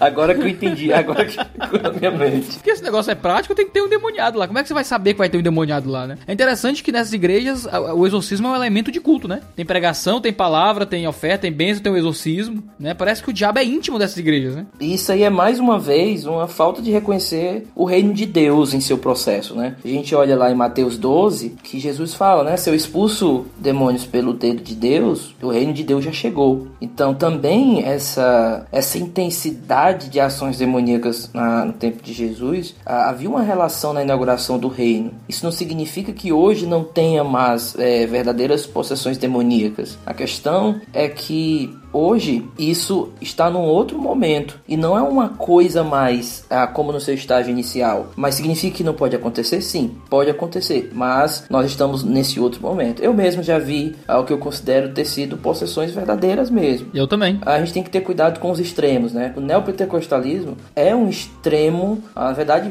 não vou nem que é um extremo, né? Passou de todas as linhas ali do que seria algum extremo. Ah, e também tem o outro que C.S. Lewis nos alerta, né? Você achar que o demônio Não existe. não, não existe, né? Você ah, entrar nessa, né? E você acabar ficando aquela pessoa cética, o céu tá fechado, não existe mais nada disso, que é uma outra característica da, daqueles que são sensacionistas, né? De achar que todo sensacionista é um cara altamente apático, sentado numa cadeira fria, que não acredita em Deus, que não acredita que nada possa acontecer. Isso é uma- uma- um espantalho grande, né? Eu, eu, ouvia, eu ouvia que as igrejas tradicionais não acreditavam no Espírito Santo. Sim, pois é. Olha o nível do, do espantalho. Sai! Sai! Satanás! É interessante, um jovem da igreja chegou pra mim esses dias, todo constrangido, pastor, eu queria fazer uma pergunta pro senhor e tal, que aí foi, teve que ir no cantinho, achei que era pecado, sei lá, já, o nível de, de seriedade da conversa. Pastor e tal, que que minha mãe é pentecostal, da Assembleia de Deus, não sei o quê. Aí foi uma pergunta, não soube responder. Pastor, se, e se manifestar um demônio no, no culto, pastor? Eu disse, mãe, a gente expulsa. Aí ele expulsa, pastor, mas como assim? É, tipo assim, a gente ora, manda embora, tipo assim, expulsa, exorciza. Fala, pastor, e, e- e- tem isso também aqui? Eu tenho, irmão, tem, tem demônio, tem, tem, tem que expulsar, não tem não? A gente não chama pro café, tá ligado? A gente só não vai, a gente só não vai entrevistar o capeta, como fazem por aí, mas a gente leva pra uma salinha se precisar. Eu lembro que meu avô, ele, da Assembleia de Deus, na época da Assembleia de Deus, quando tinha alguma coisa desse tipo, que ele orava uma primeira vez, né, ele pedia pra tirar. Ele dizia, olha, chama aqui os diáconos, os obreiros, por favor, leve lá pra trás, vocês mesmos olhem que nós estamos num momento de culto. Então era uma coisa assim, ah, não era o, não virava o centro. Satanás não tinha poder pra atrapalhar o culto da igreja, né? É, imediatamente ah, os diáconos da igreja via e tirava dali, resolvia numa sala, ou em outro lugar, em outros momentos. Acontecia de numa oração no momento ali realmente sair e tal, né, na- nas experiências deles lá, mas ah, não se tornava o centro, né, como é hoje. aí. Todas as minhas experiências com exorcismo, com possessão demoníaca, que eu acredito que foram ver- verdadeiras, todas foram fora do contexto de culto. Todas foram em evangelismo de rua, foram em, em con- contextos missionários, em que a pregação da palavra está sendo levada em contato com o homem descrente. Quando tudo isso é muito propagandeado dentro do culto, geralmente sempre eram casos, coisas que não me pareciam muito factíveis, sabe? Tudo parecia muito teatral, sabe? A impressão que eu tenho é que essas igrejas que o, o exorcismo faz parte do elemento de culto, tem um objetivo de propaganda religiosa em cima disso. A nossa igreja em que o capeta manifesta, porque a gente está incomodando o inferno. As outras não estão incomodando o inferno. Não, é engraçado que o próprio demônio fala, né? Eu estou É, eu não suporto essa igreja. É mesmo. Cara, eu vou, vou fazer uma citação aqui pior do que Kenneth Hagin, certo? Muito pior que Kenneth Hagin. Eu vou citar o, o Greg News, certo? Gregório do Vivier. Tamo ba- o negócio tá sério, hein? Pronto, a gente chegou no nível agora. Mas tem um programa do Greg News, cara, que ele fala sobre como os. Ele mostra um trecho onde de- demônios sendo expulsos na Universal falam mal do, do Valdomiro, da Igreja Mundial, e demônios sendo expulsos na Igreja Mundial falando mal da Universal, e os demônios falando assim um contra o outro, tá ligado? Max, se você conseguir achar isso, por favor, põe o trecho em áudio aí, só pra galera ouvir esse trechinho. Aliás, já reparou que nas igrejas hipermidiáticas comandadas por bispos políticos, Jesus não costuma aparecer, mas o demônio não perde um culto. O exorcismo não é uma novidade da Universal. Claro, a novidade aqui é a espetacularização do exorcismo em rede nacional e, mais que isso, o uso político-midiático do demônio. Vejam, vejam o caso do Valdemiro. Ele era um pastor da, da Universal, Valdemiro, até que brigou com a Dir Macedo e criou sua própria igreja, a Mundial, que, como o nome indica, é uma cópia da Universal, um pouco menos ambiciosa. E o que fez o Edir Macedo, ele chamou o demônio. Ela vai ser opera lá do meu servo. Que servo? Valdomiro. Quer dizer que você abriu a igreja mundial para tirar as pessoas daqui e levar para lá. Ai, eu tô colocando sentimento no coração do meu servo. Ah, é? Que servo? Ai, Valdomiro. O Edir Macedo, nesses vídeos, o que ele tá fazendo? Ele tá usando o demônio para falar mal da concorrência. Porque é uma coisa hilária, cara. O capeta é instrumentalizado como um instrumento de propaganda da própria denominação. Como é que você leva esse tipo de coisa a sério, cara? Não, e as pessoas criam dependência disso, né? Se tem uma amiga que, que tá passando por isso, já leva elas pra, pra essas coisas. E a igreja vai chamando, né? Porque todo aquele teatro ali chama mesmo. E é interessante que quando Jesus tá em contato com os demônios, Jesus manda o demônio calar a boca. Jesus não quer conversa com o capeta. O diabo não tem lugar de fala não perto de Jesus. Enquanto hoje a gente tá botando o microfone na boca do demoniado, do pretenso demoniado. Né? É verdade. Quando você vê a questão da, da possessão demoníaca nos evangelhos, o episódio lá do, do Gadareno, lá descontrolado, é um episódio muito bonito que você observa logo a relação daquela possessão, daquilo que estava acontecendo, com ah, o propósito de Cristo e o propósito daquele momento, né? O texto diz que ninguém conseguia controlar ele e que ele quebrava as coisas e tudo mais. E o texto diz que quando ele vê Jesus, ele se ajoelha. Ele, a palavra lá não é bem a adoração, é no sentido de ele coloca ah, o, o rosto nos pés de Jesus. Jesus não precisa fazer alguma coisa com força, alguma coisa desse tipo. A própria presença de Jesus faz com que o demônio se ajoelhe e, e o contraste lá que Marcos faz é justamente enquanto pessoas não conseguiam controlar, enquanto ele quebrava fortes correntes, a presença de Jesus fazia com que ele se acalmasse e ele reverenciasse ali sem precisar de nada, né? Então assim, dentro daquele propósito ali, a pergunta que se suscita é quem é esse homem? E é essa pergunta que Marcos está procurando responder ali no Evangelho, né? Quem é esse? Quem é esse que o mar e o vento obedecem? Quem é esse que os demônios eles se submetem a ele? E quem é isso? Ou seja, o propósito é evidenciar quem é Jesus e não questões assim a, que muitas vezes quando nós vemos por aí altamente egoístas, né? Sai! Sai! Sai, Satanás! Isso entra em um dos pontos centrais da, do movimento neopentecostal, que é também a questão da batalha espiritual, né? De ver as forças do diabo em tudo que nós estamos numa batalha espiritual, ah, pelas almas dos homens, pelo mundo, pela nossa própria fé. É, eu acho muito engraçado a história de quando o Nicodemos escreveu aquela obra, né, sobre a batalha espiritual, e convidaram ele para um congresso de batalha espiritual para falar sobre isso. Ele foi achando que era para falar mal, e o congresso era a favor da batalha espiritual. Uhum. Aí ele foi um, era, foi um momento constrangedor, ele narra, porque você vai com uma perspectiva, né? Mas as pessoas têm outras, outra expectativa de você. E é interessante que esse contexto de batalha espiritual acaba afetando toda a vida da fé da pessoa, mesmo depois que ela sai do neopentecostalismo. Isso está muito atrelado ao modo como a pessoa tenta tomar decisões, né? E tenta ver sinais na história e no mundo em volta dela, da, das coisas que Deus quer dizer. Então, se alguém diz, uma, fala uma coisa e usa uma, uma expressão que você já tinha usado antes, você imagina que é Deus falando. E se você tem que tomar uma decisão e alguém se levanta para dizer que é bom que alguém faça aquilo, você imagina que é o sinal de Deus. Você quer arrumar um emprego, mas aí a porta se fecha, não, Deus está fechando a porta, ele não quer que eu faça. E tudo acaba sendo um tipo de sinal de Deus em cada contexto e vira quase um panteísmo, um paneteísmo, em que Deus está se manifestando em cada detalhe do universo, não de, um, de uma forma de, de, providência, né, mas de uma forma quase que, que, que panteísta e misticista, misticista mesmo, né? E um tipo de batalha espiritual que está muito longe da batalha pela fé que a gente encontra na, nas páginas do Novo Testamento. E a batalha espiritual é, pega elementos é, de outras religiões, o que é Sim. muito grave, né? Sim, Quando eles vão fazer tipo um mapeamento do mapeamento dos demônios, digamos assim. Nossa. Eles vão pegar os nomes, por exemplo, ah, o Zé Pilintra, a Pombagira. Neuza Tioca tem um, um trabalho nisso. É, e aí você vai pegando elementos de, dos cultos afro, né, e vai trazendo toda essa linguagem para o ambiente de culto cristão. Sim. né? Estamos aqui para expulsar. E o que é mais grave ainda, tem lá uma pessoa com problema de adultério, por exemplo, com pecados graves na área sexual. Aí se pensa que se expulsar o demônio da pombagira, tudo resolvido, né? Quando a Bíblia diz que esse problema é obra da carne, não é um demônio que eu vou lá e expulso e tá tudo bem. Mas é a psicologia, é, é tipo um tipo de psicologia do da irresponsabilidade humana, né? Eu, eu tenho um pecado, eu tenho que me libertar desse pecado. Não, é- não é uma obrigação sua, é uma força do diabo. Foi o diabo, pastor, que fez na minha vida. Pois é, se cria uma ilusão, se cria um alto engano. É, não, é aqui, é porque eu tô sendo usado. Se eu conseguir, né, por meio de uma oração, me libertar, tá tudo bem. E aí a pessoa, claro, continua escravizada no pecado porque não tá enfrentando o problema de frente. né? Então é muito grave. É realmente baixo espiritismo, cara. Não, até de desenho também, né? Desenho? Tô prevendo já. Ah, meu Deus, o que é que vai vir aí?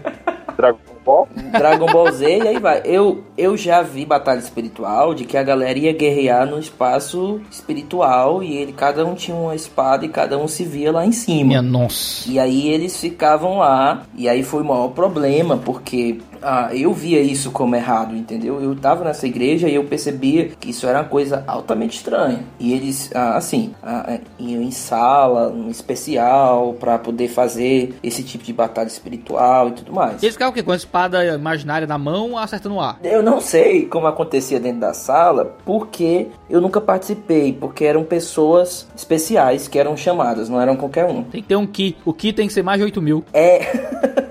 o que me diziam era que você subia e ficavam vendo, tipo, todo mundo fechado os olhos, todo mundo se vendo nessa batalha espiritual. Uma coisa que é longe do que está em Efésios, né? Na, no, no texto lá, Efésios capítulo 6, que vai falar justamente do tipo de batalha espiritual que nós vivemos e a maneira como nós devemos enfrentar essa batalha espiritual. Que, que a espada lá não é espada literal. O próprio texto qualifica essa espada. É a espada da verdade, é, é a espada do Espírito, é, é, é ela que é usada. Né? A coraça, a coraça da justiça, as qualificações estão claras ali. Tudo colocando o, o crente numa posição de alguém que está buscando santificação e que está lutando com as armas corretas da palavra de Deus, da fé, da justiça de Deus e tudo mais. Né? Então é um perigo a gente dizer também que nós não estamos num tipo de batalha espiritual. Nós, nós não podemos achar que o diabo ele não, não tem nenhum intento contra o povo de Deus. Né? Primeira de Pedro, próprio Tiago coloca claro que ele é um leão ali. Ele está ali para devorar. E é, nós sabemos que a quem é de Deus o maligno não toca, mas essa guerra é real. O problema do neopentecostalismo é a maneira como eles têm colocado e o que eles têm pensado sobre o que é uma guerra espiritual, principalmente com limitação de território. Né? Então, para evangelizar em alguns ciclos, eles precisam conquistar o território do bairro. E aí, como é que conquista o território? Tem que fazer uma espécie de oração ao, de, ao redor, indo marchando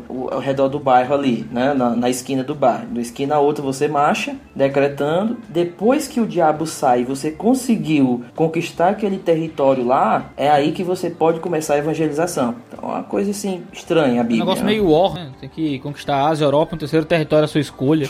é um negócio meio estranho, cara. Mas sabe o que, é que meu pastor dizia, cara, nesses tempos? Que tem acusação de baixo espiritismo aí, né? Que, cara, ele dizia que tá vendo, isso é tão verdade, mas tão verdade que até a macumba sabe que isso é certo. Até, até, até, eles usam isso lá, né? Porque eles têm contato com os demônios, sabem que esse tipo de coisa funciona. Igrejou, aleluia. É um negócio meio, meio maluco, cara. É um baixo espiritismo terrível mesmo. E havia coisas no Antigo Testamento contra isso, né? Até pra questão do povo de Israel. Contra esse tipo de, de, de espiritismo, de, de, coisas com mortos e tudo mais. Pesado. Não é uma batalha prática, digamos assim. Não é um teatrozinho que eu vejo questões. Eu preciso enfrentar o meu próprio problema interno, meu pecado, né? A minha natureza pecaminosa, é, como a gente sempre prega, né, a natureza pecaminosa é o nosso grande inimigo. Uhum. Não é nem o diabo, não é nem o mundo, né, é o nosso eu. Esse é o nosso grande inimigo. É claro que o diabo também é, o mundo também é. Mas uhum. se a gente não vence o nosso pecado interno, se a gente não, não mortifica a nossa carne por meio do Espírito Santo, com a ajuda do Espírito Santo, a gente não vai ter forças para vencer é, nenhum demônio e muito menos o mundo. Sai! Sai! Sai, Satanás! A gente não pode encerrar aqui nossa, nossa conversa sem trazer uma mensagem para você que talvez seja desse tipo de igreja, se identificou com alguma coisa que a gente falou aqui, quem sabe, e fica um pouco confuso sobre o que fazer, que caminho seguir, se deve estudar mais alguma coisa. Talvez você esteja saindo desse tipo de igreja, mas ainda fica com algum resquício de ser amaldiçoado pelo seu pastor, de perder a unção, perder a benção, ou alguma coisa desse tipo. Que mensagem vocês trariam, meus amigos, para nossos queridos ouvintes do Dois Dedos de Teologia? Eu quero deixar uma mensagem, Água, especialmente para quem é de uma igreja pentecostal e que está nesse movimento movimento neopentecostal, que está neopentecostalizada. Né? Porque aí eu, eu acredito que, que é o papel nosso, especialmente batalhar para que essa igreja volte à sua origem, já que em algum momento ela deve ter abraçado o pentecostalismo clássico. E nesse sentido, para quem é jovem ou mesmo obreiro desse tipo de igreja, tem que apresentar a literatura pentecostal que combate esse tipo de coisa. Nós temos base aí literária para isso. Por exemplo, eu vou citar rapidamente aqui autores como Paulo Romeiro, que é um pastor pentecostal ordenado pelas as Assembleias de Deus, Ezequiel Soares, são duas referências nessa área que combatem há muitos anos batalha espiritual. Vale a pena levar esses autores e mostrar, olha, a gente está indo contra a própria tradição do, do pentecostal pentecostalismo, que já criticava isso na década de 80, em livros da década de 90. Então cabe é, fazer isso. Eu falo por experiência própria, é, eu lidando com muitos pentecostais que tinham uma cabeça neopentecostalizada, e quando eu mostro, olha, tem gente do nosso meio que batalha contra isso, que a gente tem um material oficial da nossa igreja, por exemplo, da Assembleia de Deus, tem um oficial sobre isso, as pessoas ficam mais reflexivas, elas pensam, puxa, olha, talvez é, é sou eu que estou desviando aqui do caminho e não a minha denominação, porque tem aquele peso institucional importante. Então dou mais esse conselho para os pentecostais que estão sofrendo com esses grupos neopentecostais em suas pregações. Eu gostaria de deixar justamente para o outro lado, né? É, para aqueles que estão também em igrejas ditas batistas, mas que também só tem um rótulo, né? Elas, elas estão altamente neopentecostalizadas também. E dependendo do nível de que isso está, uh, se de fato não há evangelho a ser pregado, de fato se não há comunhão dos santos realmente em torno da palavra de Deus, não há disciplina eclesiástica, não há uma organização bíblica. Existe dois lados, né? Às vezes a gente pensa que sozinho a gente consegue, mas por experiência é muito complicado você ah, lutar assim contra a maré. Quando nós somos alguém da liderança, quando nós pregamos, quando nós estamos lá, é, é mais fácil nesse sentido, né? Queira Deus fazer uma mudança diretamente na liderança de igrejas assim. Porém, nós não somos esses super-heróis, às vezes, e de fato nós temos que reconhecer o momento que nós temos que primeiro nos capacitar, momento que a gente tem que buscar na palavra uma igreja sólida. Quando eu digo sólida, eu não digo uma igreja que, que necessariamente é uma igreja de pessoas antipáticas, enfim, nesse sentido, frias, pessoas parece que estão mortos, não. É, é, eu falo no sentido de que uma igreja sólida na palavra, uma igreja que de fato tem a, a palavra como centro, a pregação expositiva, as marcas de uma igreja da, da disciplina, a, da comunhão dos santos. Então, você tem que reconhecer o seu momento. Não significa que uma pessoa, um líder, disse você sair, você vai ser amaldiçoado, algo desse tipo. Não, isso, isso é mentira, isso não tem na palavra. Igrejas que já estão num nível de perversão assim, eu diria para você, você deve sair dessa igreja. Você deve correr daí e procurar um ambiente onde você pode crescer de fato espiritualmente, onde você pode de fato criar sua família, criar os seus filhos, também servir de suporte para sua esposa, para o seu esposo, porque nós não somos chamados para ser as, esse super-herói todo, né? Por outro lado, tem aqueles que estão vendo alguns erros em suas igrejas e que acham que devem sair por qualquer coisa. Não é assim. Se a sua igreja ainda tem pregação da palavra e se, se você vê que ela ainda é uma igreja que sustenta os pontos essenciais da fé, você deve procurar o diálogo de alguma forma sobre esses outros erros que às vezes as pessoas querem acabar saindo por qualquer coisa. Não é assim. Nós devemos saber aquilo que é central, aquilo que realmente importa aquilo que a palavra diz que é uma igreja e aquilo que são as minhas preferências. Eu tenho que deixar isso bem claro em toda a escolha que eu vou fazer sobre sair ou não de uma igreja. Então, essa palavra que eu deixo aí para vocês. Então, meus amigos, muito obrigado por esse tempo que vocês passaram aqui com a gente, ouvindo esses comentários sobre o neopentecostalismo. Obrigado por acompanhar o Dois Dedos de Teologia. Obrigado, Guilherme Nunes. Prazer foi meu. Sei que a gente passou um dia assistindo a aula de mestrado, já são meia-noite e a gente tá aqui conversando. eu tô morto. Somos dois. Muito obrigado, Gutierrez. Sei que você tem uma rotina de trabalho muito apertada, mas teve um tempo aqui para conversar com a gente. Já tentei te chamar para outros podcasts, finalmente deu certo agora a gente falar junto aqui. Um abração a todos. Um abraço, pessoal, e até a próxima aqui no Dois Dedos de Teologia. Valeu, até mais. Falou.